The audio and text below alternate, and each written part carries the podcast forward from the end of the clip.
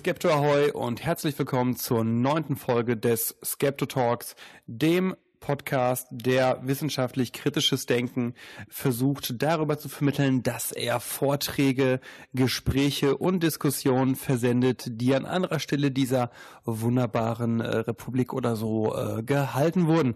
Heute haben wir, die Hörer von Folge 8 werden es wissen, den zweiten Teil unseres Specials zum spirituell skeptischen Sonntag vor uns. Da geht es nämlich darum bei diesem skeptisch-spirituellen Sonntag, dass die rein Ruhrskeptiker im Unperfekthaus in Essen äh, teilnehmen an Veranstaltungen, die ursprünglich mal von spiritueller Seite angeregt wurden und man in den Dialog mit Esoterikern, mit Gläubigen kommt. Und nachdem ihr in der letzten Woche viel zum Thema Reinkarnation gehört habt, geht es heute weiter mit dem Thema Elektrosmog und einem Vortrag zum Thema Spiritualität und kritischer Rationalismus. Beides Vorträge von unserem, ja, wie wir sagen, Rhein-Ruhr-Häuptling Peter Offenbeck. Und jetzt starten wir mit seinem Vortrag zum Thema Elektrosmog.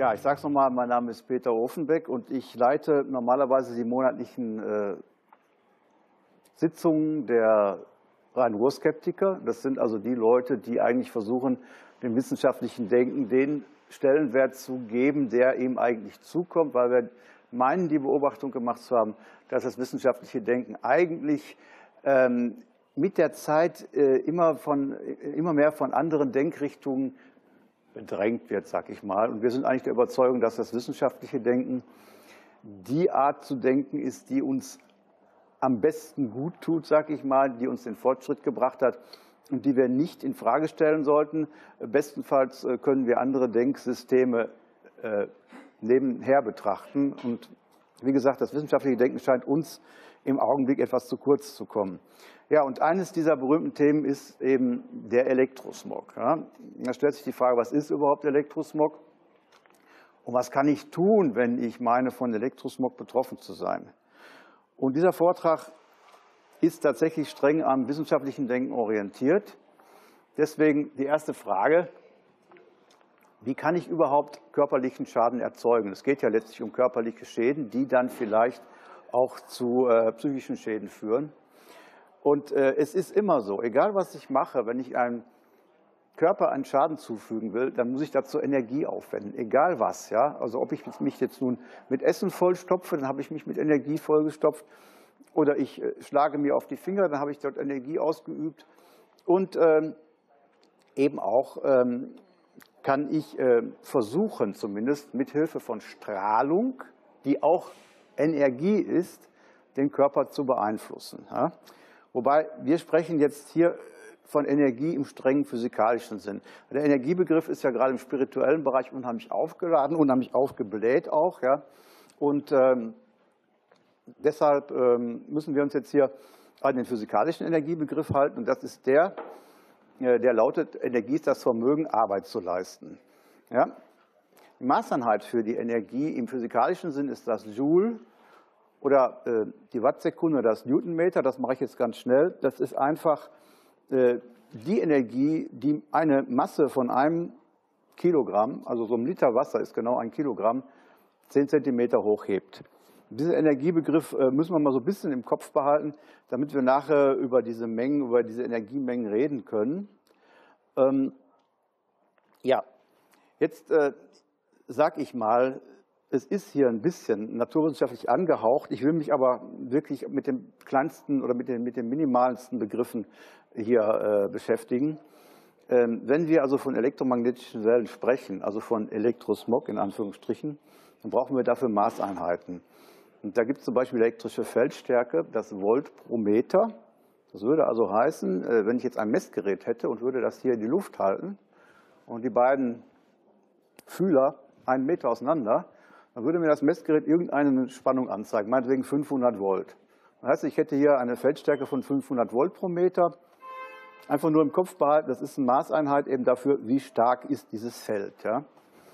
Und wir wissen, elektromagnetische Strahlung ist eben äh, auch, äh, wenn man so will, hat ihre zwei Seiten. Sie besteht eben aus einer elektrischen veränderlichen Feldstärke und einer veränderlichen magnetischen Feldstärke. Und also dafür gibt es auch eine Maßeinheit. Das ist Tesla. Das ist dann eine Voltsekunde pro Quadratmeter. Da kann sich jetzt hier niemand mehr was drunter vorstellen. Äh, wir merken uns einfach, es gibt für beide äh, Felder, magnetische, elektrische, gibt es jeweils Maßeinheiten. Die braucht ein Techniker, um zu beurteilen, eben wie stark die sind. So, ähm, was wir auch haben, äh, ist ein Begriff, der zusammen mit den Handys bedeutsam wurde. Spezifische Absorptionsrate nennt sich der. Da geht es darum, wie viel von dieser Handystrahlung der menschliche Körper eigentlich aufnimmt. Also wenn ich mir so ein Handy ans Ohr halte, wie viel Strahlung landet dann in einem Kilogramm von meinem Kopf in der Regel? Ja, das geht ja dann meistens in den Kopf rein. Und äh, so ein ähnlicher Begriff, nicht ganz derselbe, ist dann die sogenannte Leistungsdichte in Watt pro Quadratmeter. Das heißt, wenn ich jetzt hier so einen elektromagnetischen Strahl habe, eine Antenne, die so hier ins Publikum strahlt, dann äh, will ich gerne wissen, wie viel Leistung, elektrische Leistung, also meine, äh, meine Watt quasi, gehen durch einen Quadratmeter von diesem Raum, also so einen senkrechten Quadratmeter, wenn ich jetzt so in den Raum strahle. So, das sind so technische Aspekte, die muss man einfach im Kopf behalten, wenn man über elektromagnetische Strahlung redet. So, was ist ein elektromagnetisches Feld? Räumliche Verteilung physikalischer Eigenschaften. Das heißt, zunächst mal sind im Raum diese Eigenschaften hier Feldstärke, magnetische Feldstärke und, und elektrische Feldstärke räumlich verteilt. Also die ist hier anders als da.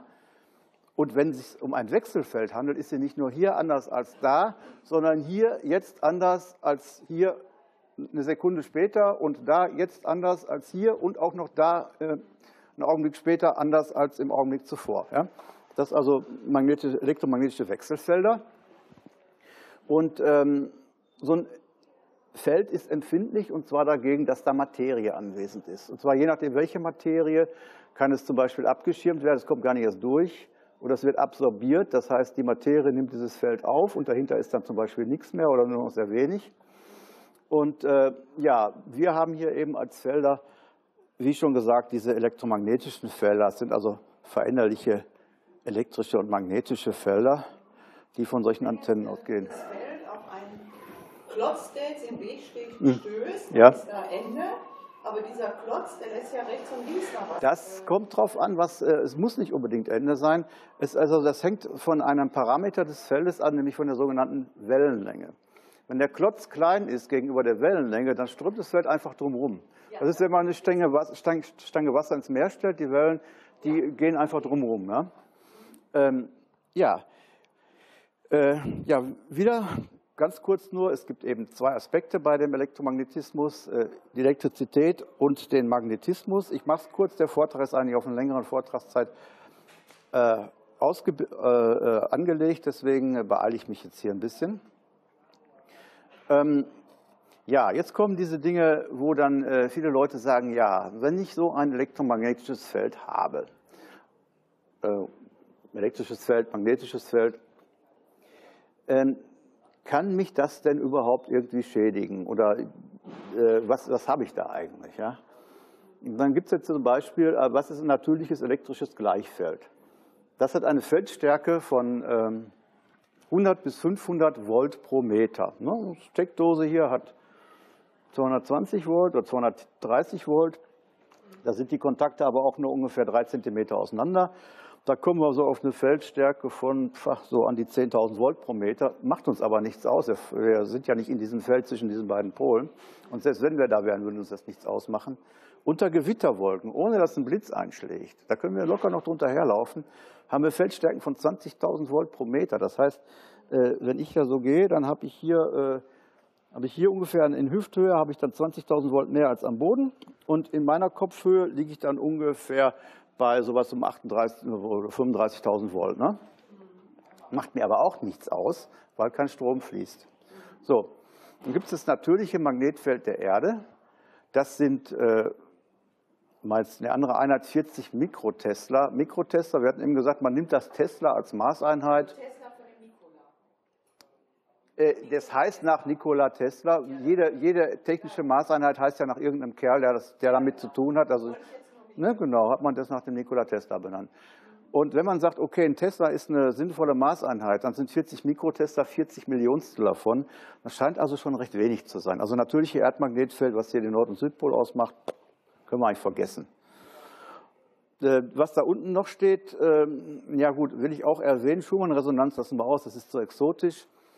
Man kann die Herzströme ja mit einem Elektro äh, äh, Elektrokardiographen aufnehmen. Man kann sie aber auch magnetisch aufnehmen, mit magnetischen Sensoren, weil es sind ja fließende Ströme, die erzeugen ein Magnetfeld. Und da geht es dann um 100 Pikotester. Das ist nochmal um Größenordnung weniger. Und dann kann man auch noch die Hirnströme, die ohnehin schon niedriger sind als die, als die Herzströme, die kann man auch magnetisch aufnehmen. Braucht man drei, haben wir drei Pikotesla. Also wir reden hier von ganz großen und ganz kleinen Zahlen. Die passieren aber alle im natürlichen Umfeld von uns. Da ist, da ist kein, keine Technik be beteiligt daran. Ne? Jetzt kommen wir auf äh, technische Felder, zum Beispiel so ein Handy macht so eine Feldstärke von etwa 60 Volt pro Meter. Wir sehen also gegen 20.000 Volt pro Meter eigentlich gar nichts. Ne? So, ähm, eine Hochspannungsleitung macht eine Feldstärke von 10.000 Volt pro Meter ungefähr. Ja, also so ein 30 Meter hoher Mast, 300.000 Volt kommt ungefähr hin. Wir reden nur so von Größenordnungen.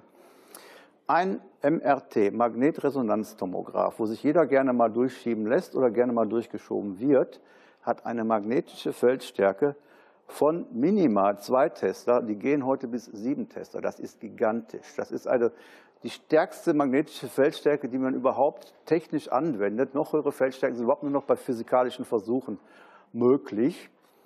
Dahingegen wiederum der UKW-Rundfunk, der macht so seine 15 Millivolt pro Meter. Das ist so das, die gängige Feldstärke, die man hat, wenn man also hm, Stereo hören will vernünftig.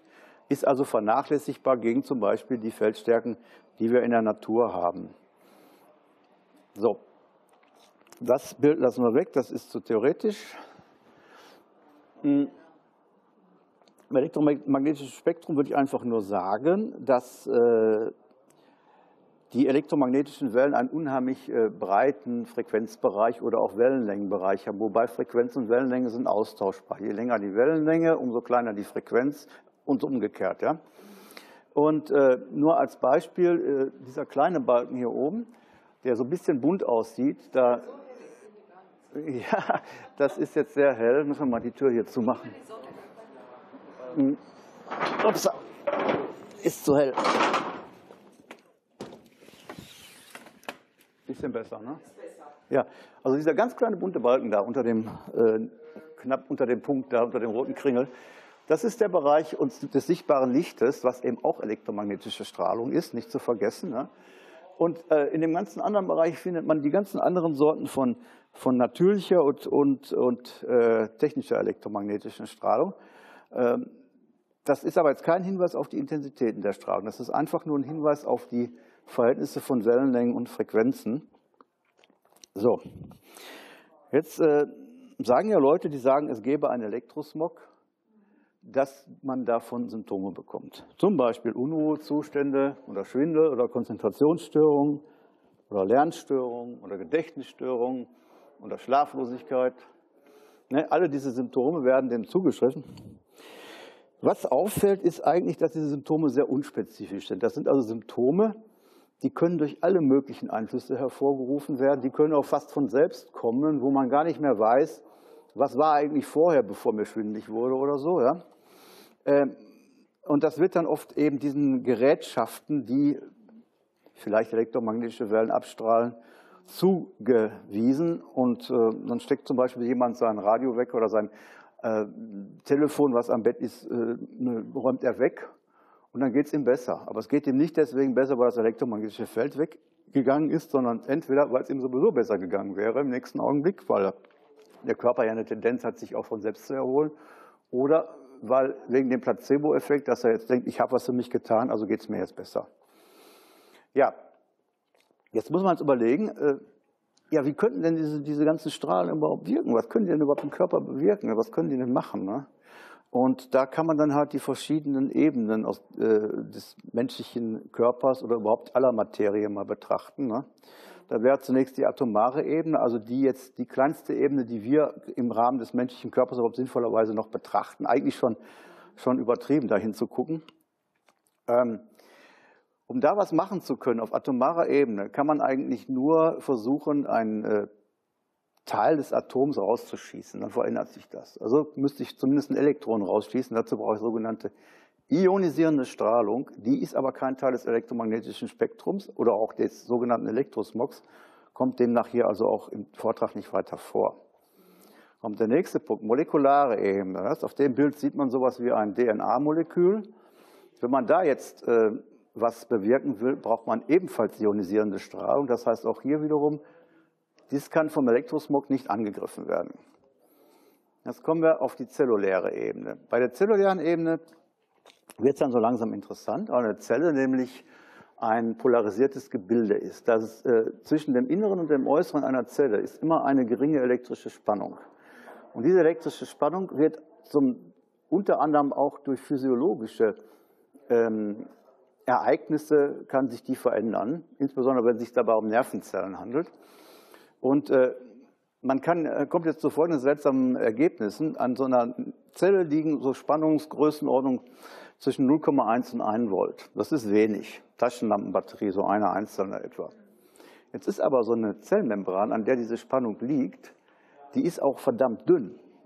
Es passiert, passiert Folgendes, wenn ich also diese 0,1 Volt durch ganz wenige Millimeter oder weniger als Millimeter teile, dann komme ich plötzlich auf eine sogenannte Feldstärke. Feldstärke war ja unser Thema eben von ungefähr 10.000 Volt pro Meter, die da, oder nicht 10, 10 Millionen Volt pro Meter, die an, der, an einer Zellmembran natürlicherweise anliegen.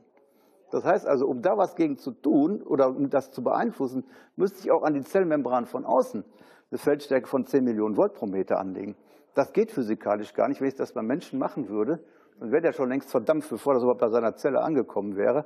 Aber das geht nicht mit elektromagnetischen Wellen. Also das ist also äh, vollkommen unrealistisch. Also auch an der Stelle kommen wir mit elektromagnetischen Wellen nicht weiter. Ähm, dann bleibt jetzt das Gewebe als solches, also der gesamte, das, das Fleisch des Menschen, das Knochengewebe, Muskelgewebe und so weiter. Und da hatten wir eben ja schon gesagt, elektromagnetische Wellen können absorbiert werden. Na, was passiert denn, wenn Energie absorbiert wird? Die wird umgewandelt, weil Energie kann nicht vernichtet werden. Die wird nämlich zu Wärme. Das heißt, wenn ich also äh, jemanden, zum Beispiel jemand mit dem Handy telefoniert, dann geht ein Teil von der elektromagnetischen Strahlung des Handys nach draußen, damit wird telefoniert und ein Teil geht in den Kopf. So. Und das ist also eine Energie, die vom Kopf absorbiert wird und was macht sie? Sie wird in Wärme umgewandelt. Jetzt muss man aber mal nachrechnen, was da eigentlich überhaupt passiert. Ja? Ähm, wenn man den Menschen selber betrachtet, der strahlt auch. Und zwar strahlt er Wärme ab. Ja? Genau. Und diese Wärme, die er abstrahlt, das ist immerhin ungefähr eine Leistung, weil er ungefähr so was zwischen ein und zwei Quadratmeter Körperoberfläche hat, von etwa 100 Watt pro Quadratmeter seines Körpers. Ja? Jeder Mensch strahlt so etwa so viel ab wie ein bis zwei starke Glühbirnen. Und deswegen wird es ja auch warm, wenn ganz viele Leute in einem Raum sind, ohne dass die Heizung an ist. Ne? So. Und äh, wenn man jetzt die Strahlungsintensität, die man von draußen auf den menschlichen Körper gibt, wesentlich höher treibt als die eigene Strahlungsintensität, die der menschliche Körper hat, dann ist es ja plausibel, dass da ein Ungleichgewicht entsteht. Der wird zumindest mehr Wärme aufnehmen, als er abgeben kann. Ja? Und dann wird er sich aufheizen. Und äh, da haben wir jetzt ein Beispiel, also der menschliche Körper hat eine Strahlungsintensität von 100 Watt pro Quadratmeter. Eine Mikrowelle, so ein richtig schöner Mikrowellenherd, der strahlt mit 80.000 Watt pro Quadratmeter. Da drin ist elektromagnetische Strahlung, die wirklich schädlich ist. Deswegen auch die Sicherheitsschaltung, dass die normalerweise, wenn alles intakt ist, nicht eingeschaltet werden kann bei geöffneter Tür oder so. Das wäre, könnte äußerst fatal werden. Ja. Nein, das schadet dem Essen deswegen nicht, weil es eben nur um, sich um Wärme handelt und wie ich das Essen warm mache. Ob ich das nun äh, mit einer Mikrowelle warm mache oder mit, äh, im, im, im, Backofen oder so. Es kommt letztlich nur darauf an, dass ich die Wärme irgendwie gleichmäßig verteile, dass ich da keine Wärmenester drin habe. Deswegen dreht sich auch der Teller in der Mikrowelle immer. Ja. Äh, und wie ich dieses Wärmenester nun vermeide, ob ich, indem ich das Essen in Wasser schmeiße und, und, und es rund um Wasser, von Wasser spülen lasse oder indem ich es umrühre oder indem ich es in der Mikrowelle kreisen lasse, ist letztlich egal. Es muss nur gleichmäßig aufgewärmt werden, dann ist der gewünschte Effekt erzielt. Das heißt also, es, äh, hinterlässt keine Strahlung in der Nahrung? Nein, es, es, es, es ist Strahlung, die ist aber weg, wenn die Strahlungsquelle aus ist. Ne? Wenn ich die Lampe ausschalte, dann strahlt die auch nicht mehr. Das ist dasselbe. Aber die hat nichts aufgesogen. Nein, nein. Die, Na die Nahrung hat sich erwärmt. Das ist das, was sie aufgesogen hat. Sie hat Energie aufgenommen. Das ist aber derselbe Effekt wie mit jeder anderen Art zu erwärmen eben. Ja. Und genauso funktioniert auch diese äh, sogenannte äh, Kurzwellenbestrahlung, die man zum Beispiel beim Arzt kriegt, wenn man so äh, von hinten so eine Antenne an die Nieren gelegt kriegt oder so an den unteren Rücken. Wenn man vielleicht Rücken hat, dann gibt es sowas. Ne? Und äh, ja, jetzt sind wir mal weiter. Jetzt hier rumgesprungen. Ja. Wärmeerzeugung durch Absorption habe ich ja eben schon gerade erklärt. Da wollte ich nur noch mal auf die Größenordnungen kommen. Ähm, Zu dieser äh, Handystrahlung Ja. sind aber jetzt mehr äh, absorbiert, also in den Körper eindringt, als der Körper an, an, an, an äh, hat, ne? an, an Strahlung. Ja. Dann gibt es eine Überhitzung. Ja, es ist so, wenn Sie, wenn, wenn Sie jetzt dem Körper sozusagen mehr Energie zuführen, als, also so von der Größenordnung her, als er selber erzeugt, dann könnte es natürlich kritisch sein. Ja, aber das mit der Punktualität ist über so ein Thema. Äh, Der Punkt ist ja nicht wirklich ein Punkt, sondern das ist, in dem Handy ist eine Antenne, die macht so eine, ja, hat eine Strahlungsverteilung, wenn man so will, ja. Und diese Strahlungsverteilung äh, wird jetzt zum Teil in den, geht jetzt zum Teil in den Kopf. Natürlich der kleinere Teil, weil man will, die Handys sind ja so konstruiert, dass man damit telefoniert und nicht den Kopf erhitzen will. Ne? So. Und äh, wenn jetzt also sämtliche Leistung, sämtliche Leistung eines Handys, und zwar eines auf voller Leistung laufenden Handys, das tun die nämlich meistens nicht, äh, vom Kopf absorbiert würde, dann würde der Kopf sich gerade mal um 0,1 Kelvin, also 0,1 Grad erwärmen. Das ist also gar nichts. Ne? Und da gibt es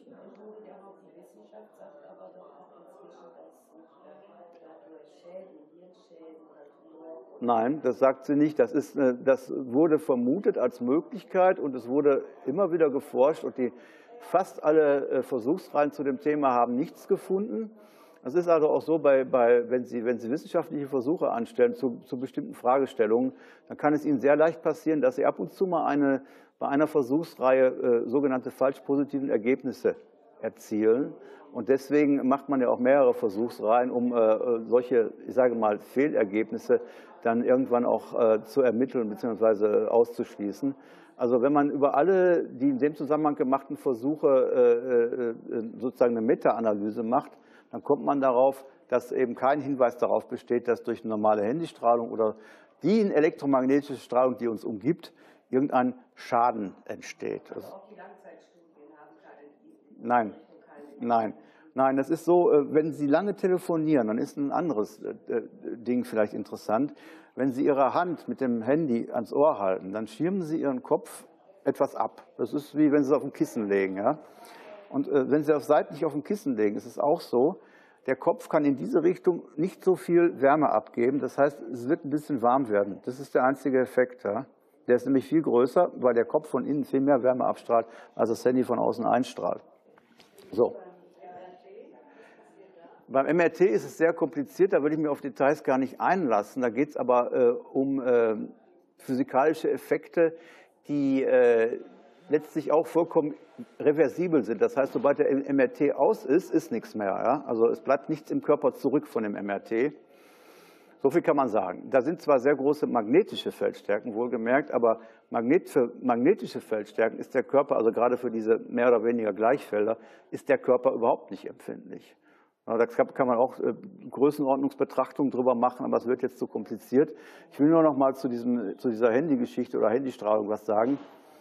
Wenn Sie äh, wissen, dass der menschliche Kopf ungefähr sechs Kilo wiegt und im Wesentlichen aus Wasser besteht, können Sie vergleichsweise auch mal einen Topf mit sechs Liter Wasser füllen von 37 Grad Celsius, wo der menschliche Kopf so ungefähr hat, innen drin.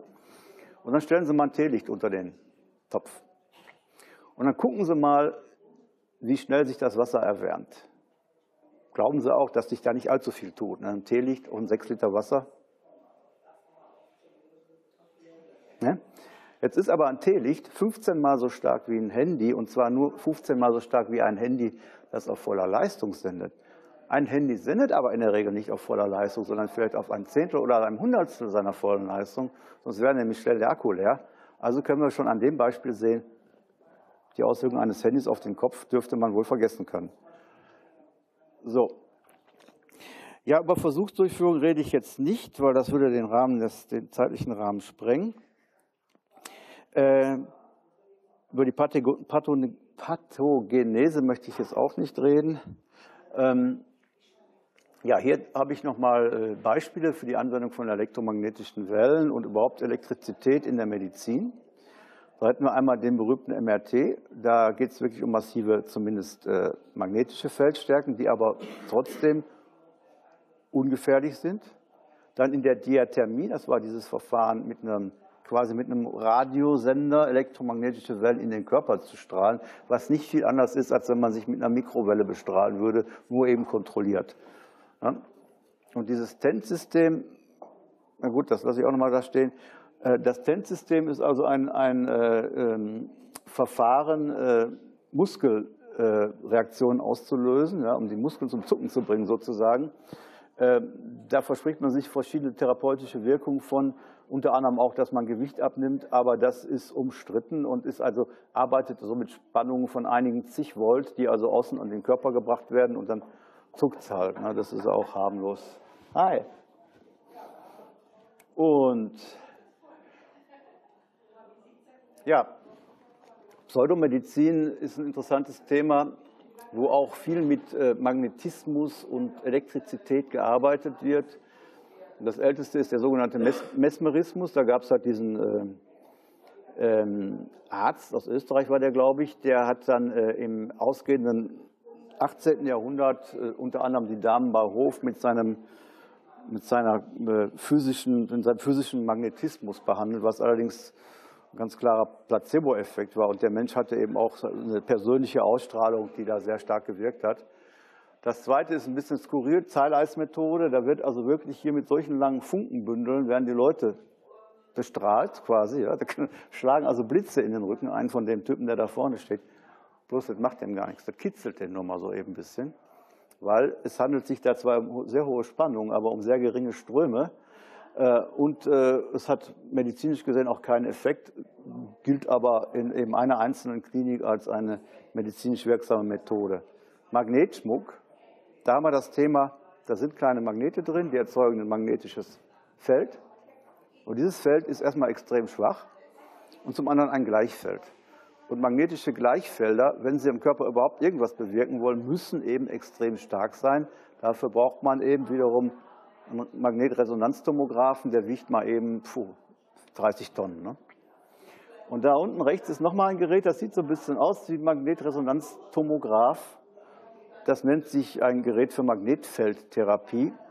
Und da sieht man schon, dass da nicht viel passieren kann, weil dieses Gerät einfach keine nennenswerten Feldstärken zu, zustande bringt. Wird aber auch so in der esoterischen Szene gerne benutzt als eben therapeutisches Gerät, wobei selbst der Tomograph ist ja kein therapeutisches Gerät, der ist ja nur, nur ein Diagnosegerät, der bewirkt ja nichts.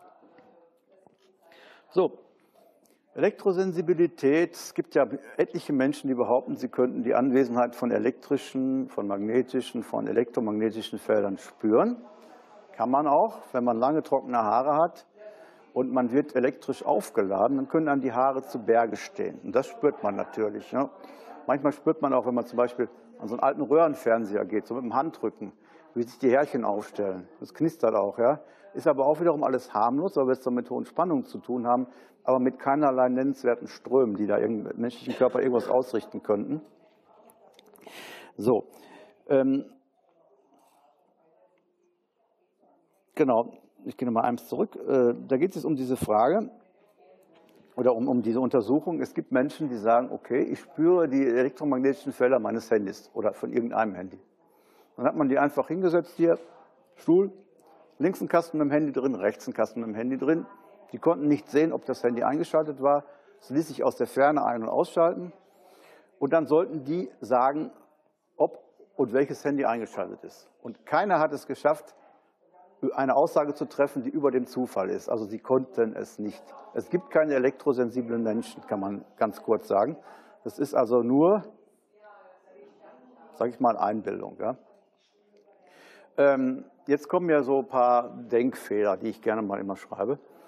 Ähm, immer mehr Menschen erkranken ja bekanntlich und sterben auch an Krebs. Und zwar seltsamerweise gleichzeitig mit dem Siegeszug der Technik und gleichzeitig mit der Verbreitung von elektromagnetischer Strahlung. Tja, könnte man sagen, könnte ja damit zusammenhängen, ist ja nicht so ganz unwahrscheinlich. Der Grund ist aber der Fortschritt der Medizin, weil durch die Medizin die Menschen heute nicht so sehr an Infektionskrankheiten sterben oder an Wunden oder an so etwas, sondern sie werden so alt, dass äh, das zelluläre System des Körpers nicht mehr so gut funktioniert. Und deswegen sterben heute mehr Menschen an Krebs prozentual als früher, weil einfach mehr Menschen alt genug werden, um überhaupt erst Krebs zu kriegen. So. Nein, hat es nicht. Nein. Das Problem ist oft, dass in den populären äh, Pressemedien Dinge aufgebauscht werden, die aber so in Wirklichkeit nicht sind. Wenn man dahinter guckt, kommt man da drauf. Es ist nicht der Fall. Es äh, kriegen nicht mehr jüngere Leute Krebs als früher. Äh, das geht sogar auch zurück, weil zum Beispiel der Anteil der Raucher geringer geworden ist und weil im, äh, im, äh, im arbeitsmedizinischen Bereich sehr viel getan worden ist, dass die Leute nicht mehr mit solchen gefährlichen Arbeitsmitteln in Berührung kommen. So. Ja, wie ist es denn mit den Wechselwirkungen, mit, mit, der, mit der Idee, es könnte ja vielleicht noch andere Wirkungen geben, außer dieser Wärmewirkung von elektromagnetischen Wellen. Da gibt es aber überhaupt keinen kleinsten Hinweis drauf. Also man hat nichts herausgefunden, was man mit elektromagnetischen Wellen im menschlichen Körper oder überhaupt in einer biologischen Gewebe machen könnte, außer dort Wärme zu erzeugen. Ähm, Eventuell kann man auch noch Nervenreize erzeugen, aber das ist äh, auch wieder eine Geschichte, da muss man schon sehr geschickt vorgehen. Durch diese Felder, die uns umgeben, ist es nicht möglich. Ja, über Anekdoten will ich jetzt nicht groß erzählen. Ähm, was wir haben, ist seltsamerweise, wer wirklich elektrosensibel ist, das sind viele technische Geräte. Zum Beispiel ein Radio. Ein Radio oder ein Fernseher, die beruhen ja auf Elektrosensibilität. Die wollen ja wissen, was ist um mich herum. Ja? Und die nehmen diese ganz schwachen elektromagnetischen Felder auf und können denen auch Informationen entziehen. Aber dafür sind sie gebaut. Ja? Ähm, es kann allerdings auch passieren, dass sich eben solche Geräte, wenn sie sich zu nahe kommen, gegenseitig stören. Und ähm, ich habe da so zu Hause verschiedene Versuche gemacht. Ich habe mal ähm, ein Radio neben eine Mikrowelle gestellt und wenn ich die Mikrowelle eingeschaltet habe, dann hat es im Radio immer so britz, britz, britz gemacht. Ja? Da habe ich zwar nichts von den Mikrowellen mitbekommen, aber das Radio hat es mitgekriegt, weil das Radio eben auf solche Sachen spezialisiert ist. Und habe ich mal mein Handy in die Mikrowelle gelegt. Jetzt muss man sich Folgendes überlegen. Ich darf natürlich die Mikrowelle nicht einschalten, das Handy sofort kaputt, weil ich hatte ja gesagt, hier 10 äh, Millionen äh, Watt pro Quadratmeter, das ist, ist eine Menge, ne? oder 20.000, ich weiß gar nicht, also ich weiß sehr viel. Ähm, und dann sagt man, okay, das Handy arbeitet mit Strahlung von einer gewissen Wellenlänge. Die Mikrowelle arbeitet mit Strahlung von etwa der gleichen Wellenlänge. Die Tür der Mikrowelle soll diese Strahlung abschirmen. Ne? Es darf ja nicht die Strahlung aus der Mikrowelle nach außen treten, sonst könnten ja Menschen Schaden nehmen.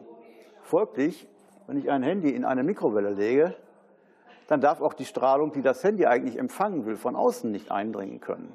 Da habe ich also einen Test gemacht mit zwei verschiedenen Mikrowellen, habe mein Handy reingelegt, die Mikrowelle nicht eingeschaltet und mein Handy angerufen. In einer Mikrowelle hat es geklingelt. Das hat bei mir aber auch geklingelt. Da habe ich gedacht, ja, so ganz dicht ist das Ding ja wohl doch nicht. Und die andere Mikrowelle hat es nicht geklingelt. Das heißt also, wenn Sie äh, ein bisschen Angst haben vor der Strahlung aus der Mikrowelle, tun Sie Ihr Handy rein, schalten die nicht ein, sonst können Sie Ihr Handy sofort vergessen. Das ist in 0,1 Sekunden kaputt. Also am besten ziehen Sie Stromstecker von der Mikrowelle raus, tun nur Ihr Handy rein, machen die Tür zu und dann rufen Sie es an. Wenn es klingelt, dann kaufen Sie sich eine andere Mikrowelle, weil es gibt welche, wo es nicht klingelt. Ja? Aber wie gesagt, selbst die Strahlung, die aus diesen Mikrowellen rauskommt, wo es klingelt, ist noch ungefährlich. Aber wie gesagt, wenn man da was machen will, ist das ein guter Indikator. Ja, man kann sich natürlich, wenn man meint, das zu müssen, kann man sich gegen elektromagnetische Wellen schützen. Und zwar meistens mit einem sogenannten Faradayschen Käfig. Das heißt, ich setze mich in eine Kiste rein, die ist aus leitfähigem Material. Das kann dann äh, hier so ein Drahtkäfig sein. Ich kann mir aber auch einen Anzug machen lassen, der aus, in den Drähte eingewebt sind. Der würde mich dann auch vor den elektromagnetischen Feldern schützen. Die Frage ist nur, was soll's? Erstens kostet es Geld und zweitens brauche ich es ja nicht, wie ich gerade erörtert habe. So, dann gibt es äh, wirkungslose Schutzmaßnahmen. Das ist wieder so ein Thema hier Esoterikmarkt. Nicht? Also man kann auf jeder Esoterikmesse solche Dinger kriegen. Irgendwelche Plaketten, die man zum Beispiel am Handy anbringt, die also aus dieser angeblich negativen Energie des Handys positive Energie machen. Oder diese Master Power Plates, da wird das Handy irgendwie eine Weile dazwischen gestellt und dann ist es quasi äh, äh, positiv energetisiert und strahlt eben nur noch positive Energie ab. Und allerhand so, so, so, so, so Unsinn, der halt verkauft wird für teures Geld. Und wir haben ja gerade gelernt, erstens, es funktioniert nicht und zweitens, wir brauchen es nicht. Ja, deswegen auch die Frage, warum uns überhaupt schützen. Es sind tatsächlich keine gesundheitlichen Einflüsse von den elektromagnetischen Wellen festgestellt worden, die, es, die wir so kennen. Im Gegenteil, es gibt eine Quelle elektromagnetischer Strahlung, die extrem gefährlich ist, und das ist diese. Das ist die aller, allergefährlichste Strahlenquelle an elektromagnetischer Strahlung, die, wir, die uns beeinflusst. Das ist nämlich die Sonne mit ihrem Licht, insbesondere mit ihrem ultravioletten Licht. Das ist elektromagnetische Strahlung. Und wenn wir uns denen zu lange aussetzen, dann können wir mal sehen, wo wir bleiben. Ja und an der Stelle möchte ich meinen Vortrag für heute beenden.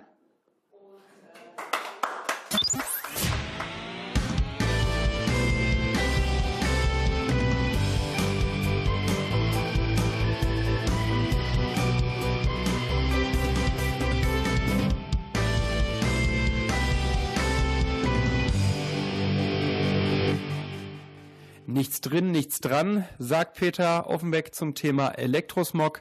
Das kennen wir ja von der Homöopathie. Aber Peter Offenbeck ist auch jemand, der sich generell der Erkenntnistheorie und dem philosophischen Facetten des Skeptizismus widmet und wie er das Ganze versucht mit Leben zu füllen und mit Leben füllt, das hört ihr jetzt in dem letzten Teil unseres spirituell skeptischen Sonntags-Specials in Peter Offenbecks Vortrag zum Thema Spiritualität und kritischer Rationalismus.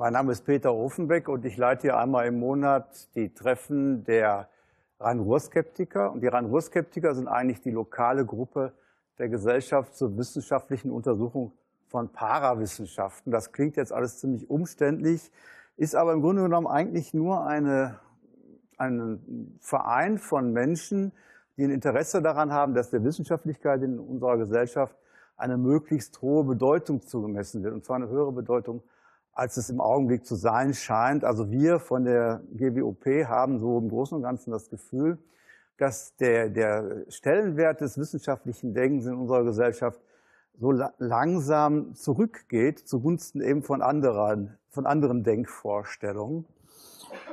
Zum Beispiel äh, in, in, äh, zugunsten von spirituellen Denkvorstellungen.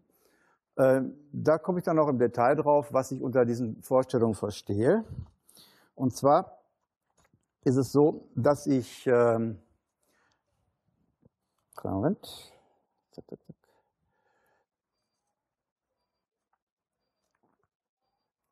dass ich darauf verzichten möchte, jetzt hier so wie diese Herren äh, in die absoluten philosophischen Tiefen einzutauchen. Ich glaube auch nicht, dass ich dazu befugt bin, weil ich äh, kein ausgebildeter Philosoph bin. Aber ich habe mir schon meine Gedanken gemacht und habe dann auch so ein bisschen herangezogen, was andere Leute sich dazu gedacht haben, denn ich bin ja nicht der Einzige, der sich Gedanken macht.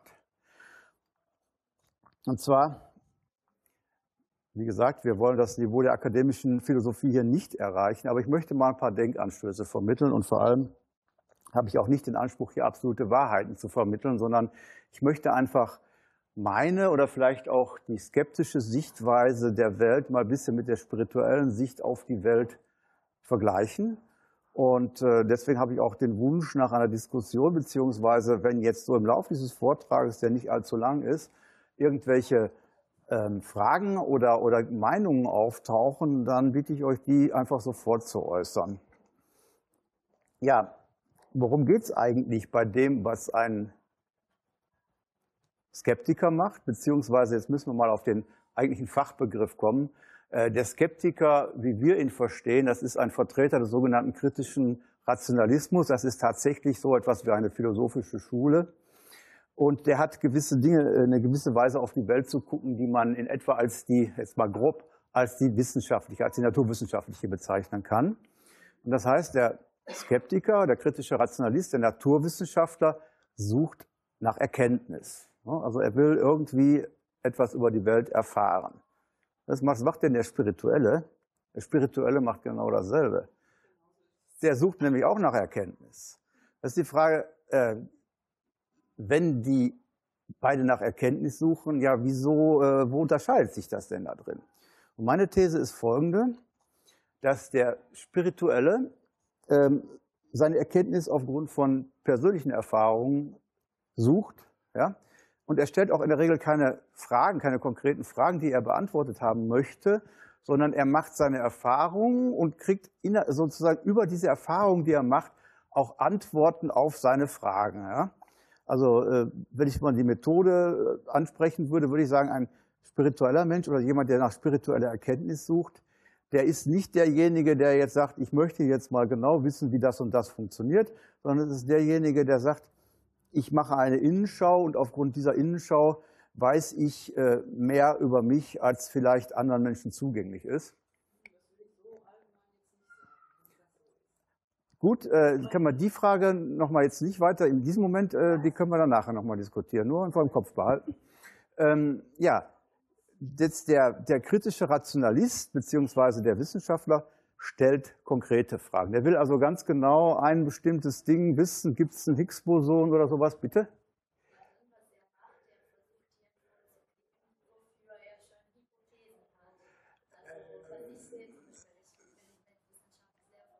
Ja. Ja. Ja, das ist aber ein ganz gefährliches Verfahren. Das ist Manipulation. Und das, da komme ich dann auch noch im späteren Verlauf des, äh, des Vortrags drauf, dass wir eben das eigentlich nicht wollen. Das ist, das, das ist etwas, was, was wir nicht wollen, auch in der Wissenschaft nicht. Wir wollen nicht sagen, ich habe eine Hypothese und manipuliere meine Daten so lange, bis sie zu der Hypothese passt, sondern ich erhebe Daten, um die Hypothese zu untersuchen, zu prüfen. Ja. Ja, aber wenn die Wissenschaft so funktioniert, dann ist es keine Wissenschaft, dann ist es was Korruptes. Es ist ein korruptes System, ja. Ja, ja, ich, ich sage ja auch, ich, ich, rede jetzt ja auch von Idealvorstellungen, ja. Ja, ja also, äh, also die Wissenschaft hat eben den Anspruch, so zu funktionieren. Zum, Teil, zum großen Teil funktioniert sie auch so, sonst wären wir nicht so weit, wie wir heute sind. Aber es gibt natürlich, äh, gerade in der heutigen Zeit, naja, es ist, äh, man muss da sehr aufpassen, bevor man sowas behauptet. Aber es ist, es ist auf jeden Fall, es kommt vor, sagen wir mal so. Ja. So, jetzt habe ich mir überlegt, naja, äh, als spiritueller Mensch äh, habe ich ja auch irgendwie einen Anspruch, wofür gilt, eigentlich meine Erkenntnis? Und ich bin jetzt der Meinung, äh, muss ich jetzt sagen, ich bin kein spiritueller Mensch, ich bin spirituell unmusikalisch. Ähm, dass eigentlich der Gültigkeitsbereich eines spirituellen, einer spirituellen Wahrnehmung oder Erkenntnis immer nur die wahrnehmende Person selbst ist. Also äh, der Spirituelle macht erstmal nur eine Aussage über sich selbst. Wenn er überhaupt eine Aussage macht, es kann auch eine implizite Erkenntnis sein, was ich überhaupt nicht irgendwie abwerten will, sondern es ist eben äh, was anderes als das, was der Wissenschaftler anspricht, anstrebt. Der will nämlich eine universelle Aussage machen, die er verallgemeinern kann. Ja? Die äh, in dem Fall, dass genau die Situation eintritt, auch immer wieder gleich, äh, dass es dann immer wieder gleich funktioniert. Ja, also wenn ich einen Stein irgendwo runterwerfe, der wird immer nach unten fallen und niemals nach oben. Das äh, war erst eine Hypothese und wurde dann nach und nach, also durch, unter anderem auch durch Beobachtung unterstützt. Ne? Das ist richtig, aber das kann man dann auch wieder wissenschaftlich untersuchen. Wenn er ins Wasser fällt, was passiert dann? Oder wenn er auf einen anderen Stein fällt, was passiert dann? Also insofern äh, da ist eigentlich ein, ganzes Geflecht entstanden, was wir eben letztlich Naturwissenschaft nennen und äh, dem wir eben auch einen großen Teil unseres aktuellen Lebensstandards zum Beispiel verdanken, unserer aktuellen Gesundheit. Ja.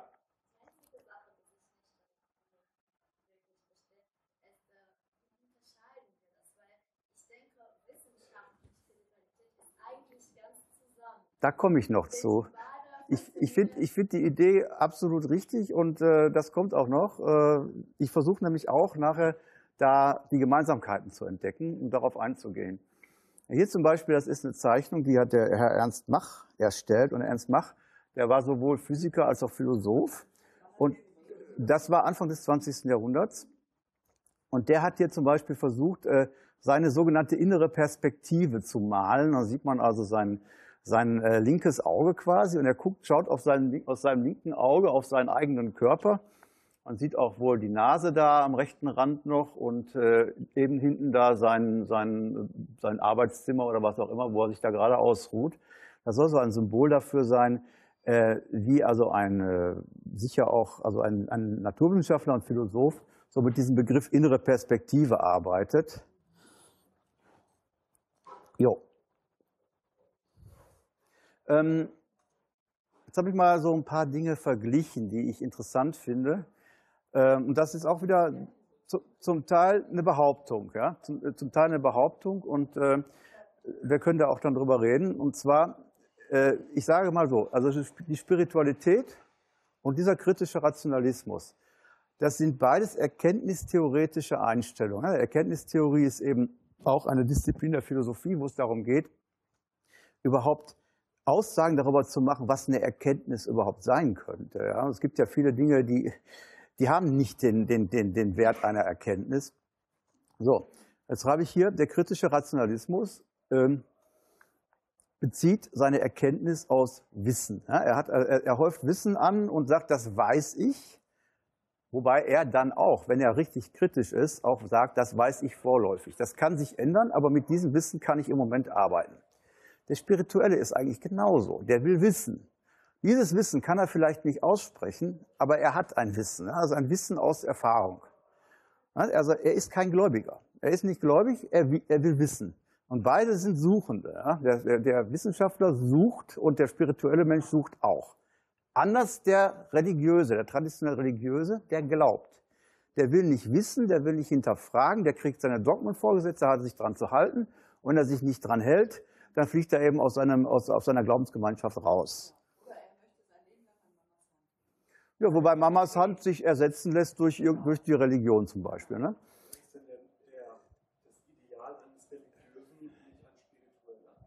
Äh, das ist, das ist, ja, das hängt eben auch von der Definition, das hängt von der Definition von Spiritualität ab. Spiritualität ist ja der Begriff, der sehr schwer zu fassen ist. Und ich habe mich jetzt auf eine Definition äh, äh, sozusagen festgelegt, die sich im, über, im erkenntnistheoretischen Bereich abspielt. Es, klar, die, die Kirche, besonders die katholische Kirche, erhebt den Anspruch auf Spiritualität, wobei, äh, ich sag mal so, äh, diese, äh, die Techniken, die spirituelle Menschen anwenden, die sind durchaus auch äh, sogenannten Heiligen zum Teil, äh, die haben die auch angewendet, ja. Wobei aber das Problem für mich scheint, dass sie versucht haben, und da kommen wir dann auch nochmal dazu, diese persönlichen Erfahrungen, die sie gemacht haben, so umzumünzen, dass sie in, den, in das Raster, in das vorgegebene Raster der Religion reingepasst haben. Somit konnten sie dann innerhalb ihrer Religion als, äh, als äh, große Menschen dastehen äh, und wurden dann auch entsprechend verehrt. Ja? Ja, und jetzt habe ich hier ein, ein Wort, das ist also eine Wortschöpfung von mir dazugefügt, das ist die sogenannte Vulgär-Esoterik. Das würde ich mal ganz grob mit dem bezeichnen, was man auf Esoterikmessen findet. Ähm, da geht es auch eigentlich mehr darum, dass der Kunde daran glaubt, dass dieses Ding funktioniert, dass es ihm also hilft, vor allem wenn es sich um materielle Gegenstände handelt, ja, dass es die zugesagte Eigenschaft hat. Er wird es nie untersuchen können, weil es, äh, also wissenschaftlichen Kriterien genügen diese Erklärung einfach nicht. Der Kunde hat also keine Chance, das zu hinterfragen. Er muss also dran glauben. Wenn er nicht dran glaubt, kann es gleich sein lassen. Ne? Und äh, er hat auch nicht die Chance auf eine, also bei vielen dieser Angeboten auf Esoterikmessen hat er nicht die Chance einer spirituellen Erfahrung, sondern er hat die Chance, einen Gegenstand zu erwerben, den er sich zu Hause irgendwo hin platziert, äh, in der Erwartung, dass irgendeine irgendein Effekt eintritt. So, ja. Klar, nö. Äh, wie erklärst du denn dann, dass auf den ESO-Messen die Leute immer behaupten, Wissenschaftler zu sein? Also ich war jetzt auf ungezählte ESO-Messen und ja. Leute glauben immer, dass der, der Müll, den sie da verkaufen für teuer Geld, wissenschaftlich untermauert wäre.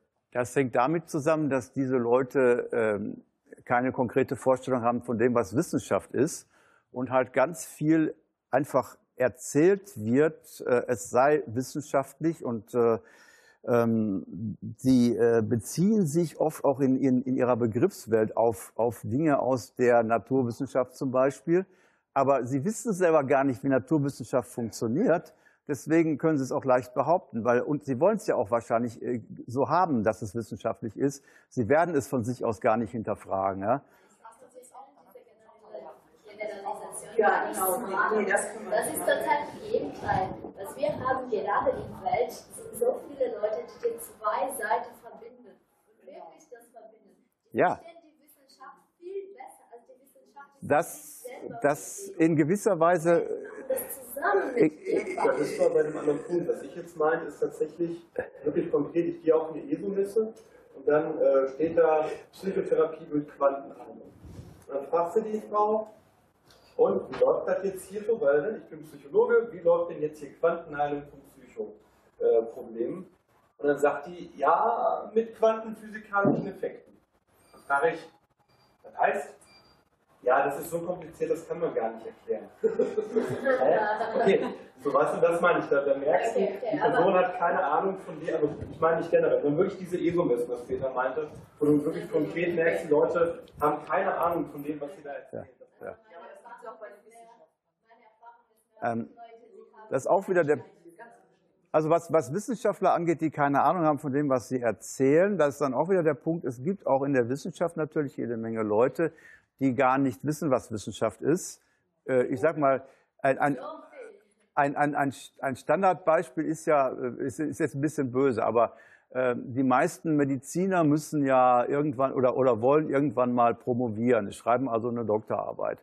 Und diese Doktorarbeit erhebt zumindest theoretisch den Anspruch, ähm, wissenschaftliches Arbeiten, also auf, äh, auf, wissenschaftlicher Basis entstanden zu sein.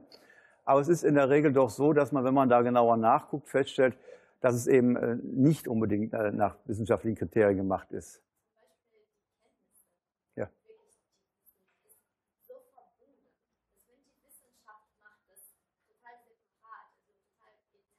Ja.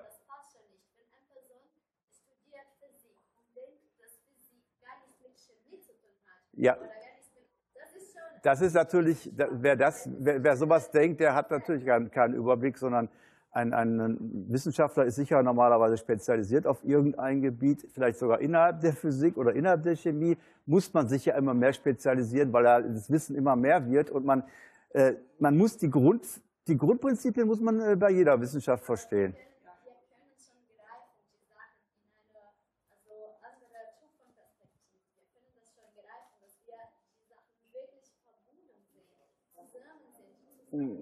Ja, aber das ist genau der Punkt. Diese, diese Zusammenhänge, ähm, können wir gleich nochmal drüber reden. Was sind denn diese Zusammenhänge? Worin könnten die bestehen? Ja, ähm, ja das war eben der, der Typ da, das war der Lehrer Lempel. Und zwar habe ich den genommen, um zu zeigen, auf den, auf den meinen nächsten Aspekt zu kommen. Es geht jetzt um die Vermittlung von diesem Wissen oder von diesen Erfahrungen. Ja? Und ähm, da habe ich mich auch ein bisschen zu einer Behauptung verstiegen, aber ich kann die, glaube ich, auch ein bisschen begründen. Ich sage, spirituelle Erkenntnis kann nicht weitergegeben werden. Das heißt, wenn ich als spiritueller Mensch ein Erlebnis habe, eine Erkenntnis habe, etwas auch über mich erfahren habe, kann ich eigentlich nach dem schönen Wort von Wittgenstein, worüber man nicht reden kann, darüber soll man schweigen, das eigentlich nicht weitergeben. Aber was ich kann, wenn ich Erfahrung habe mit den Methoden, ich sage mal Achtsamkeit zum Beispiel, dann kann ich diese Methoden lernen, sodass der andere dann auch seine persönliche spirituelle Erkenntnis hat. Ja? Also im Grunde genommen kann, ein, kann im spirituellen Bereich äh, Methode vermittelt werden, aber eigentlich kein Inhalt. Man kann nachher darüber reden, was man für Erlebnisse gehabt hat und der andere sagt, ja, bei mir war es so ähnlich, aber es war seins. Ja? Das heißt, wir können es nicht objektivieren und wir können eigentlich von einem spirituellen Erlebnis keinen direkten universellen ähm, Anspruch herleiten. Das ist also jetzt, was ich jetzt erlebt habe, gilt in der ganzen Welt so. Und es kann auch keiner prüfen, weil wenn ich über, wenn jemand über sein spirituelles Erlebnis berichtet, dann kann kein anderer sagen, glaube ich nicht oder hasse nicht oder so, sondern entweder akzeptiert es oder akzeptiert es nicht. Genau, ja. Die Innenschau fotografieren. Das wäre ja was Spannendes, ja. Wenn es nicht gerade, wenn es nicht gerade Darmspiegelung ist. Ja, ja, ja. Ja, ja, das fiel mir auch gerade ein. Das ist sehr unspirituell, ja. Oh ja, nee, nee, bei ja, gut. Wissenschaftliche Erkenntnis ist geradezu dazu gemacht, weitergegeben zu werden, weil äh, selbst die Methode dieses äh, äh, kritischen Rationalismus ist das ständige Prüfen. Und prüfen kann ich nicht selber, also ich kann auch selber prüfen, aber es muss, äh, alles, was ich als wissenschaftliche Erkenntnis verkaufen will, muss von jedem anderen Wissenschaftler geprüft werden können, nachvollzogen werden können.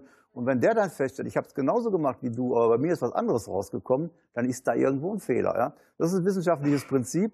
Und äh, deswegen hat es der Wissenschaftler auch relativ, ein, also vergleichsweise einfacher als der Spirituelle, von dem zu reden, was er eigentlich so macht. Ja? Der kann es also ziemlich konkret weitergeben und äh, wenn er gut ist, dann schafft er es sogar didaktisch, irgendwelchen Holzköpfen das beizubringen.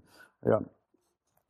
Gut, jetzt kommen wir zum, zu dem Punkt, den ich eben schon mal kurz angesprochen habe. Das ist eben der berühmte ähm, Vulgär, diese berühmte äh, äh, Vulgäresoterik, nicht? Also du kaufst dir irgendeinen Gegenstand, der irgendwie, äh, sag ich mal, energetisch aufgeladen ist, wie hier unten diese Engelfiguren, Glaskugel, was immer, äh, stellst sie in dein, äh, in dein Wohnumfeld und erwartest davon zum Beispiel eine Besserung deines, weiß ich nicht, deines Wohlbefindens, sage ich jetzt mal ganz allgemein. Ja? Genauso hier oben, da geht es halt um äh, Dinge, die äh, zum großen Teil einfach behauptet werden und gar nicht nachweisbar sind, nämlich zum Beispiel das Thema Elektrosmog, worüber ich heute auch noch einen Vortrag halten werde. Und ähm, das ist also äh, eigentlich, äh, man kann es äh, nie herausfinden, ob die Anbieter, die sowas anbieten, daran selbst glauben oder nicht. Ich nehme dann immer zu, zu deren Gunsten an, dass sie daran glauben, aber manchmal kann ich es nicht glauben, dass die das glauben. Ne? Ja, da kommen wir gleich drauf. Also da kommen wir später im Vortrag drauf, was es eigentlich ist. ja, es sehr verkürzt, aber ich mache das auch noch mal ein bisschen genauer. So. Ja, ist nochmal dieser Begriff Vulgäresoterik, wie ich ihn verstehe. Es wird nicht der spirituelle Weg angeboten, sondern es werden einfach fertige Ergebnisse präsentiert. Ja, man soll sich da irgendwie einem bestimmten Verfahren unterziehen und dann wird es dann besser gehen. Es geht ja auch nicht um irgendeine Art von Wissen, sondern mehr um das Glauben. Und halt im Vordergrund steht meistens der Handel mit irgendwelchen Produkten und Methoden. Und dann kommt dieser Trick, was wir eben hatten, die Wissenschaft wird als Pseudokronzeuge für dieses vulgär-esoterische gebraucht. Das heißt, ja, wir machen jetzt hier Missbrauch. Genau. Wir machen jetzt hier Heilung mit Quanten oder solche Geschichten. Ja, das ist, das ist pseudowissenschaftliches Geblubbere. Das ist für, für mich, als wenn ich das dem zuhöre, das erzeugt mir geradezu körperliche Pein. Ja, da kann ich gar nicht längere Zeit dabei sein. Ja. Und man sieht auch, wenn in der Wissenschaft irgendwas Neues rauskommt, also mit einer gewissen Verzögerung von vielleicht ein, zwei Jahrzehnten, taucht dann dieses neue äh, Denkmodell plötzlich auch in dieser Vulgäresoterik auf. Ne? Also im Augenblick wird, äh, wird halt, äh, vor kurzem waren es noch die Tachyonen, jetzt sind es die Quanten und irgendwann wird es das Higgs-Boson sein, was die, was die Vulgäresoteriker für sich in Anspruch nehmen werden. Ne? Und wenn die Wissenschaft dann wieder ein bisschen weitergeht, die Naturwissenschaft, die ist jetzt sowieso schon in Bereichen, wo eigentlich kein Mensch sich was darunter vorstellen kann, obwohl es, realist, obwohl, obwohl es sinnvoll Sinn macht, in diesen Kategorien zu denken, kann sich kein Mensch was darunter vorstellen. Das ist für den Menschen als Menschen, also als, als, als Lebewesen in dieser Welt auch letztlich uninteressant. Und trotzdem wird eben von vielen Leuten reklamiert, dass diese Quantenkräfte oder was auch immer mit uns als Menschen was zu tun hätten. Das ist eben äh, einfach pseudowissenschaftliches Geblubbere. Ja, Jetzt komme ich in dem Zusammenhang auf das Thema Moral. Ja, ich meine, ja? Ähm, ich, genau, das würde ich auch so sagen. Das, was, was ich jetzt als Spiritualität beschrieben habe, wäre so etwas wie Esoterik auf hohem Niveau, äh, wobei da sicher fließende Übergänge sind. Ne? Ja, und ähm, Worum es mir jetzt geht, ist eigentlich um die Moral. Ja? Wie, welche Moral hat ein, ein spiritueller Mensch und welche Moral hat ein wissenschaftlich denkender Mensch? Ja? Ähm, es geht eigentlich in beiden Fällen um die beiden Begriffe Selbstkontrolle und intellektuelle Redlichkeit. Ja? Ähm, als spiritueller Mensch kann ich auch eine Behauptung von mir, weil wie gesagt, ich bin kein spiritueller Mensch, kann ich eigentlich meine spirituellen Erfahrungen nur machen, wenn ich eine gewisse Art von Selbstkontrolle auf mich ausübe, wobei ich dann gleich noch sage, dass ich eigentlich jede Art, äh, meinen Bewusstseinszustand in irgendeiner Weise äh, bewusst zu verändern, als Selbstkontrolle bezeichnen möchte. Ja, und dann eben die intellektuelle Redlichkeit, sodass ich mir also nicht selbst in die Tasche lüge. Ja? Das sind also Dinge, die treffen äh, auf beide Denkschulen zu. Äh, man kommt also nicht weiter, wenn man sich selber was vormacht. Hm? Dieser Mensch ist also auch jemand, der offensichtlich Selbstkontrolle ausübt. Und ähm, ja, deswegen habe ich hier nochmal geschrieben, spirituelle Erkenntnis lässt sich nur mit Hilfe von Verfahren der Selbstkontrolle gewinnen ähm, auch loslassen. Also nichts, also meditatives Loslassen wäre eigentlich eine Art von Selbstkontrolle, denn normalerweise lässt man ja nicht einfach los. Ne? Und ähm, eine wissenschaftliche Erkenntnis, würde ich da im Gegensatz sagen, die kann auch mal wie so ein Geistesblitz aus heiterem Himmel kommen, wobei ich dann, als ich das geschrieben habe, gedacht habe, na ja, ich habe schon mal jemanden erzählen hören, von einer spirituellen Erlebnis aus heiterem Himmel. Das war der Philosoph Michael Schmidt-Salomon. Der hat da mal ganz interessant berichtet, wie er einfach durch ein Parking sich auf eine Bank gesetzt hat und plötzlich durchströmt ihn eine Erkenntnis, die er aber selber auch nicht weiter beschreiben konnte, interessanterweise. Ja, aber ähm, ich sag mal so, bei der wissenschaftlichen Erkenntnis kommt es doch ganz häufig schon mal vor, dass man auf einmal so einen Geistesblitz hat. Äh, man hat ständig darüber nachgedacht und dann isst man Butterbrot und während man kaut, fällt einem plötzlich die Lösung ein. Ja? Ähm, dann kommt aber jetzt äh, der Punkt der Selbstkontrolle. Ich habe jetzt eine Idee, die muss ich halt eben umsetzen in meine entsprechenden, zum Beispiel mathematischen Formulierungen. Und dann muss ich prüfen, dann muss ich testen, dann muss ich einen Versuchsaufbau machen, dann muss ich den Versuch mehrfach wiederholen, dann muss ich das veröffentlichen, damit andere das prüfen können. Ähm, das ist also dann äh, nicht nur ein Verfahren der Selbstkontrolle, sondern letztlich auch ein Verfahren der Fremdkontrolle. Und wenn ich keine Kontrolle ausübe, dann kann ich sowohl im spirituellen Bereich wie auch im wissenschaftlichen Bereich einfach äh, äh, ins Unendliche laufen, ohne, ohne Sinn und Verstand quasi. Ne? Jo. Ja, intellektuelle Redlichkeit. Was könnte denn für spirituellen Menschen intellektuelle Redlichkeit bedeuten? Das kann ja, wie ich schon sagte, er soll sich nicht selbst in die Tasche lügen. Ja? Ähm, der muss also jetzt quasi sein Erleben, seine Erfahrung daraufhin prüfen, ob die eigentlich echt sind. Wobei ich nicht weiß, wie er diese Echtheitsprüfung bei sich selber machen kann. Da habe ich keine Ahnung. Ja? Und, und ähm, bei Wissenschaftler sieht die Sache eigentlich äh, ganz ähnlich aus. Er muss also prüfen, ob er eben mit seinen Erkenntnissen im Widerspruch zum bisherigen Wissen steht. Da gibt es dann immer nur zwei Möglichkeiten. Entweder das bisherige Wissen ist falsch oder seine, seine Erkenntnis ist falsch. Also muss er entweder das bisherige Wissen korrigieren, was sehr schwer ist, oder er muss nochmal seine eigene Erkenntnis erstmal methodisch prüfen, bevor er damit an die große Öffentlichkeit geht.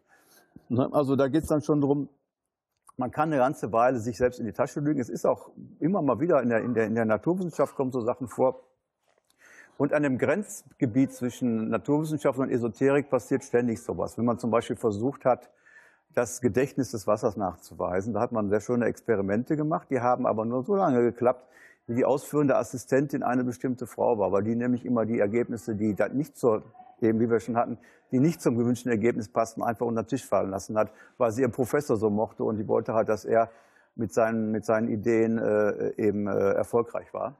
Also das wäre dann keine intellektuelle Redlichkeit.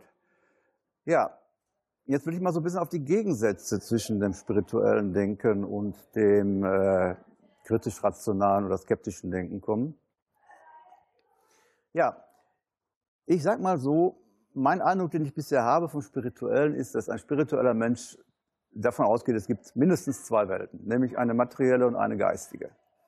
Und der kritisch-rationale Mensch, beziehungsweise der Naturwissenschaftler, der sagt, es gibt genau eine Welt.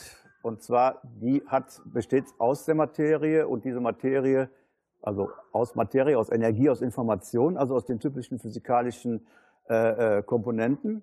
Und diese eine Welt bringt auch den Geist hervor. Deswegen gibt es letztlich keine Unabhängigkeit der geistigen Welt. Die geistige Welt ist immer ein Teil der materiellen Welt. Es gibt halt nur eine Welt. Wie diese eine Welt genau aussieht, darüber sind sich die Naturwissenschaftler äh, so unklar, wie sie es schon lange nicht mehr waren. Aber sie sagen immer noch, es ist eine Welt. Auch wenn diese eine Welt aus verschiedenen Welten bestehen sollte, ist das Gesamte wiederum nur eine Welt. Ja? Also ich glaube, sieht das eigentlich auch so. Er würde sozusagen von außen betrachtet nur in zwei Welten leben. Mhm. Einerseits den Lichtschalter anmachen. Ja. Ja. Und für sich aber schon auch noch annimmt, dass es eine darunterliegende geistige Welt gibt. Ja. Und Mhm. der von außen betrachtende sagt, ja, das sind zwei Welten. ja. Das ist eben genau der Punkt. Äh, ja. Das glaube ich schon auch, dass äh, das eine ist. Da muss man jetzt natürlich auch ein bisschen aufpassen, weil gerade dieses ähm, eine Weltdenken natürlich auch äh, auf der anderen Seite eine gewisse Gefahr in sich birgt, indem man äh, das übertreibt, indem man sagt, alles ist irgendwie eins. So wie diese, diese eine Geschichte, das habe ich ja schon mal in einem anderen Vortrag erwähnt, äh, von dem Schmetterling, der in Südamerika mit den Flügeln schlägt und daraufhin gibt es in äh, Europa einen Tsunami oder sowas, ja. Und da würde man ja dann Umkehr schließen, äh, wenn man äh, nicht genau nicht vorsichtig ist, dass man einfach nur den richtigen Schmetterling finden muss und den richtig Flügel schlagen lassen und kriegt dann seinen Tsunami. So ist es ja leider nicht. Ne? So. Ja, ein spiritueller Mensch macht keine Aussage mit einem logischen Wahrheitsgehalt. Das ist jetzt ein bisschen komisch. Ne? Ich komme auch gleich auf ein Beispiel, wie ich das meine. Ähm, ein spiritueller Mensch berichtet bestenfalls von seinem Erleben. Und das hat insofern keinen logischen Wahrheitsgehalt, als es ja eigentlich auch nicht prüfbar ist. Ne? Er hat das was wahrgenommen, er hat sich gefühlt und so weiter. Ich kann aber nicht sagen, äh, das ist so, das ist nicht so, das kann ich einfach nur akzeptieren oder kann es, kann es negieren. Ja?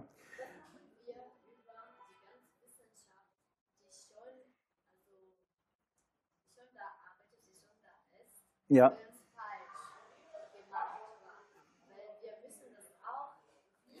Wir können. Ja.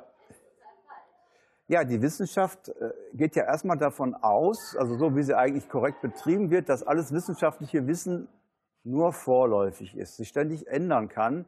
Und das Brauchbare an diesem Wissen ist eben, dass man damit äh, was bewirken kann. Also ich kann also mit Hilfe der Thermodynamik kann ich einen Automotor konstruieren und ich kann mich darauf verlassen, dass der funktionieren wird.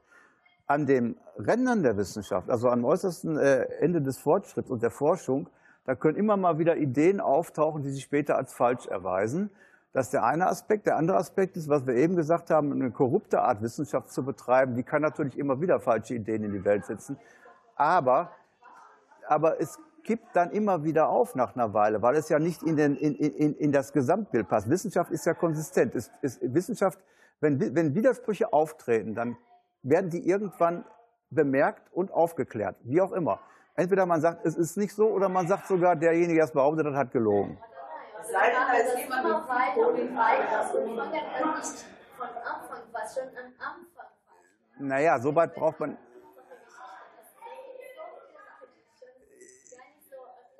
Ja, also ich kann mir nicht vorstellen, dass es sinnvoll ist, jetzt äh, die Wissenschaftsgeschichte bis, äh, sagen wir mal, ins 16. Jahrhundert zurückzudrehen und von da wieder anzufangen, sondern ich denke, dass es immer mal wieder äh, Die Geschichte ist viel besser erzählt und viel logischer erzählt. Ich denke, die einzige Sache hier ist einfach, dass Menschen brauchen, logisch zu werden und nicht einfach glauben. Oder, weil Wissenschaft ist auch nicht Glauben. Nein. Ja. Absolut nicht. Wer Wissenschaft als Glauben betreibt, ist kein Wissenschaftler. Ganz einfach. Gibt Es gibt Wissenschaftsgläubigkeit, ja. Es, es gibt also Menschen, äh, die sich, die sich quasi eben diese, zum Beispiel die, die, die Kunden einer Esoterikmesse, die sind häufig wissenschaftsgläubig. Denn erzählt man, das hat mit Wissenschaft zu tun, dann glauben sie es. Aber ein, Wissenschaftsgläub, also ein Wissenschaftler ist nicht wissenschaftsgläubig. Thema Geld Ja. und Ego ins Spiel.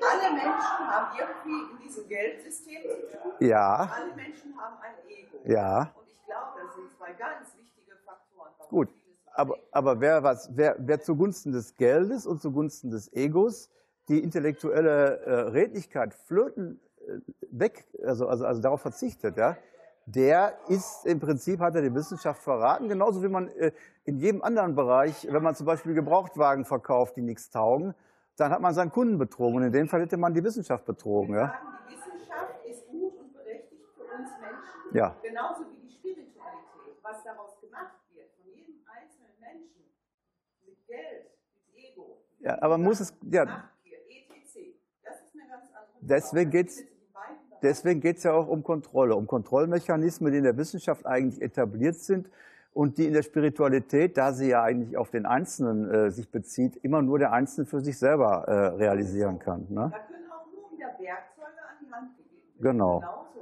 Genau. genau. Wissenschaft.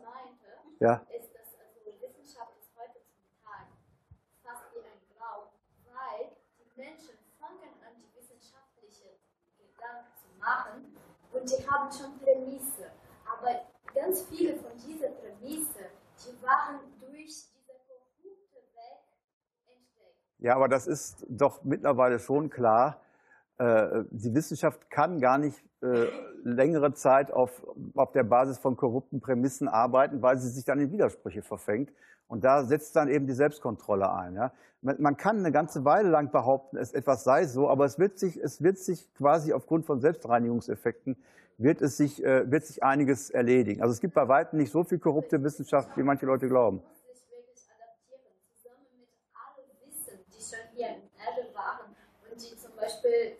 Spontan, ähm, gib doch mal ein Beispiel. Das ist alles sehr allgemein. Ähm, was denn genau soll die Wissenschaft ähm, an altem Wissen aufnehmen? Ein konkretes Beispiel, damit wir uns vorstellen. Zum Beispiel unsere Geschichte, die also zum Beispiel über anderen. Ja, unsere Geschichte ist ein sehr gutes Beispiel, weil in unserer Geschichte es gibt so viele Sachen, die unlogisch sind. Ja. Also, wie die Wissenschaft das erklärt haben. Weil die Wissenschaft hat das immer erklärt durch Hypothesen und dann, also was die machen, ist genau, die versuchen diese Hypothesen durchzuführen. Ja, aber. Äh, aber die ist verifizierbar. Wissenschaft oder meinst du ähm, ähm, Anthropologie oder ähm, was, was meinst du? Unsere Geschichte ist nicht alles zusammen, weil Anthropologie ist auch eine ganz andere Wissenschaft als Geschichtswissenschaft. Aber die Geschichtswissenschaft ist, ist eine interpretierende Wissenschaft. Ja, aber man kann, man kann nicht zum Beispiel äh, Geschichtswissenschaft nach den gleichen Prinzipien betreiben wie Physik, weil Geschichte ist menschliches Tun und menschliches Tun bedarf der Interpretation. Ja? Und Geschichtswissenschaft ist immer eine Interpretation dessen, was passiert ist, während Naturwissenschaft darauf abzielt, sogar Dinge vorhersagen zu können aufgrund dessen, was sie schon weiß. Das geht in der Geschichte nicht. Man kann höchstens sagen, na ja Gott, äh, einen Adolf Hitler haben wir gehabt, den werden wir in Zukunft vermeiden. Aber viel mehr geht auch schon nicht mehr. Ne?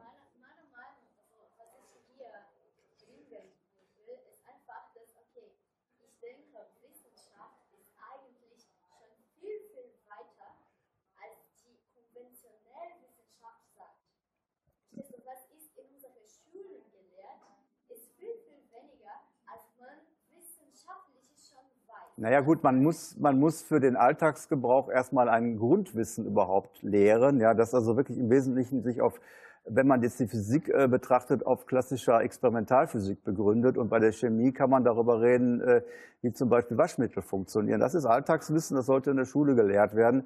Das, äh, die, äh, die Wissenschaft, wo sie sich heute befindet, an den Grenzen der Forschung, die kann man in der Schule nicht vermitteln. Da kann man höchstens mal so einen leichten Abglanz geben. Dann kann man sagen, womit sich Wissenschaft heute beschäftigt, an, äh, ist oft äh, eigentlich für den Laien gar nicht mehr begreifbar. Und da gehört dann Vertrauen dazu, dass das überhaupt irgendeinen Sinn hat. Ne? Jo. Ja. Ja, jetzt habe ich das nochmal mit den, mit den Spirituellen gesagt. Ja, wenn ich als Spiritueller sage, ich hätte eine, könnte eine Aussage treffen mit einem logischen Wahrheitsgehalt, was für eine Aussage das sein könnte, sage ich gleich dann geht er eigentlich aus dieser Domäne der Spiritualität hinaus, heraus, weil so eine Aussage mit einem logischen Wahrheitsgehalt kann immer mit den Methoden des kritischen Rationalismus geprüft werden. Zum Beispiel, wenn jetzt einer sagt, es gibt Engel, das ist eine Aussage mit logischem Wahrheitsgehalt, das ist keine spirituelle Aussage. Also sagt jemand, es gibt Engel, dann sagt der kritische Rationalist, äh, das ist eine Sache, die kann man überprüfen. Äh, bitte bringe mir irgendeinen Hinweis darauf, dass es Engel gibt. Wenn derjenige jetzt sagt, ich habe einen Engel gespürt oder wie hier, ich fühle mich von einem Engel getragen, dann ist das eine spirituelle Aussage. Die kann ich nicht hinterfragen, da kann ich nur sagen, wenn das für dich so ist, dann ist das für dich so, weil es ist, bezieht sich auf dein persönliches Erleben. Ja? Das ist der Unterschied. Also, wo ich wieder sage, ein spirituelles Erleben kann man eigentlich nicht verallgemeinern. Man kann nur spirituelle Methoden verallgemeinern. Ja, jetzt komme ich nochmal auf so ein paar Denkfallen vielleicht zurück, die so passieren können. Und zwar, ähm, ich habe ja eben schon gesagt, ein, die spirituellen Menschen haben Erlebnisse, über die sie sich wahrscheinlich nicht wirklich genau austauschen können. Sie können also nur sagen, wie sie da hingekommen sind. Ja? Und wenn sie jetzt aber sich darüber unterhalten, was sie wahrgenommen haben oder was sie erlebt haben und sagen, oh, das war bei mir so ähnlich, dann können zehn Spirituelle sagen, ich habe das ähnlich erlebt, dann können sie trotzdem nicht sagen, das ist jetzt ein universelles Prinzip, sondern das ist nur immer das persönliche Erleben von zehn Individuen. Ja? Das ist eben ein großer Unterschied zu der Naturwissenschaft, die einfach nur darauf abzielt, universelle Prinzipien festzustellen. Ähm, ja, jetzt komme, mache ich nochmal eine Gegenüberstellung von Wissenschaft und Spiritualität aus einem etwas anderen Blickwinkel. Ähm, man kann ganz grob sagen, äh, ein Wissenschaftler kann versuchen rauszukriegen, warum äh, oder wie spirituelle Erfahrungen zustande kommen. Er kann also versuchen, das Gehirn zu analysieren und er kann versuchen, äh, wurde ja auch gemacht, Menschen in spirituelle Situationen zu versetzen und zu schauen, ähm, wie verändert sich da der Gehirnstoffwechsel. Man ist da noch nicht sehr weit, man weiß nämlich in Wirklichkeit gar nicht, wie das Gehirn funktioniert. Man weiß aber, dass es äh, mit einer deutlichen Veränderung der Hirnfunktion zusammenhängt, wenn man eben spirituelle Erfahrungen hat. Insofern hat die äh, Naturwissenschaft einen gewissen kleinen Zugriff auf die Spiritualität. Ja? Ähm, sie kann also sozusagen als Universalitätsanspruch sagen, in spirituellen Menschen verändert sich etwas im Gehirn, wenn sie ein spirituelles Erlebnis haben. Ja? Äh, das ist also eine Option, wie man äh, auch der Spiritualität eine gewisse Universalität zuweisen kann. Hm. Ja, Jetzt habe ich mal versucht, so, eine, so solche Idealfiguren zusammenzubauen, ob es überhaupt gehen kann. Ja? Also kann es einen spirituellen kritischen Rationalisten geben oder einen spirituellen Skeptiker. Ja? Also mit der Frage, darf ein kritischer Rationalist Methoden aus der Spiritualität anwenden? Ich sage dazu ja, wenn er sich dessen bewusst ist, dass er persönliche Erfahrungen macht. Sobald er diesen jetzt einen Universalitätsanspruch zugesteht, dann hat er diesen kritisch rational also wieder mit seinem angestammten Verfahren zu prüfen. Ja? ja.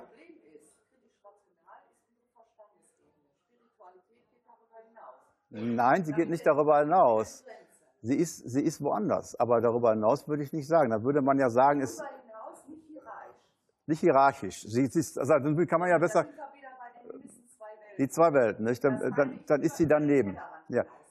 Das wäre ja auch dann diese Option, die ich gesagt habe. Ein, ein äh, kritisch-rationaler Mensch, dem ist die Spiritualität, wenn er denn überhaupt, ich sag mal, musikalisch ist in der Richtung, ist sie nicht verwehrt und er begeht auch keinen, keinen äh, Verrat an seinem Intellekt, wenn er sich darauf einlässt. Aber er muss halt wissen, dass seine spirituellen Erlebnisse seine spirituellen Erlebnisse sind und keinen Universalanspruch stellen. Ja. So, jetzt drehen wir das mal um. Wie wäre denn ein, ein kritisch rationaler Spiritueller, also sagen wir mal ein Mensch, der primär spirituell ist, äh, sich aber dem im kritisch rationalen Denken zuwendet? Ja? Ähm, da sage ich dazu, naja, äh, in dem Moment, praktisch geht es jetzt äh, wieder äh, äh, von der anderen Seite zu, zu demselben, was ich schon gesagt habe.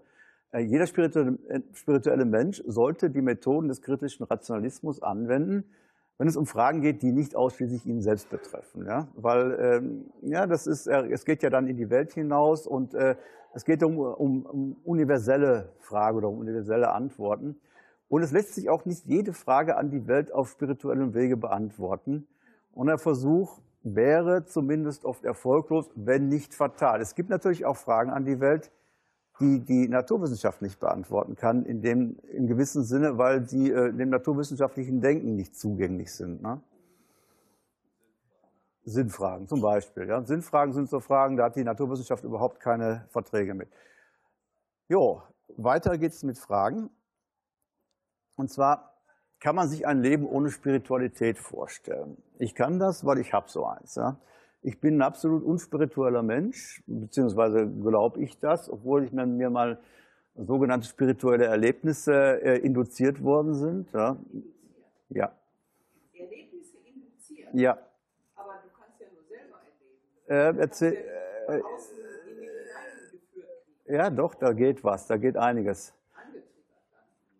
Na, und es wird natürlich auch häufig versucht, es, ja, kein Problem. Es wird natürlich auch häufig versucht, dass man Menschen in schwierigen Lebensphasen die Spiritualität als einen Weg empfiehlt. Und das kann auch schädlich sein. Das ist also, man kann nicht jedem Menschen sagen, weißt du, wenn du jetzt Probleme hast, meinetwegen, weil du mit Geld nicht umgehen kannst oder weil dir die Frau weggelaufen ist, such den spirituellen Weg. Es gibt solche Menschen, die damit Erfolg haben. Es gibt auch ganz viele Menschen, die dann ein zweites Mal scheitern. Und, und, und Autofahren hat eine spirituelle Komponente, nicht zu vergessen. So. Ja, ja, ja. Ja. Aha. So, ja, jetzt geht es noch um die Frage, ob wir uns eine Welt ohne kritischen Rationalismus vorstellen können. Und da bin ich der Meinung, das geht äh, mit einer gewissen Anzahl von Menschen geht es, ja. Aber äh, wenn äh, wir müssen halt eben einigen Menschen dieses kritische und, und, und äh, wissenschaftliche Denken zubilligen, sonst wären wir nicht da, wo wir sind. Und äh, dieser kritische Rationalismus ist halt eine, also diese Art zu denken ist halt eine Komponente, die unsere Welt sozusagen äh, am Laufen hält. Und das ist eigentlich jetzt auch das Letzte, was ich noch sagen wollte. Man kam der Lisier gerade eine Minute zu früh und ich wünsche dann euch viel Vergnügen beim Rest des Tages.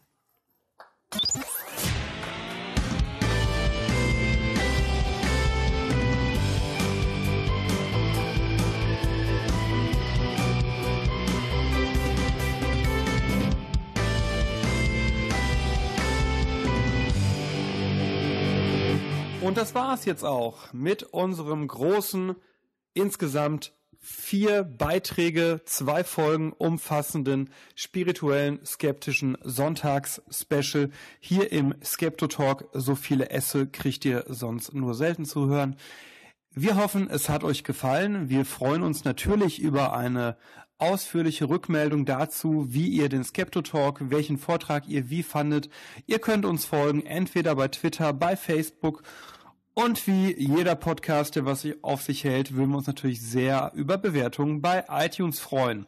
Und bis dahin, Skepto Ahoi!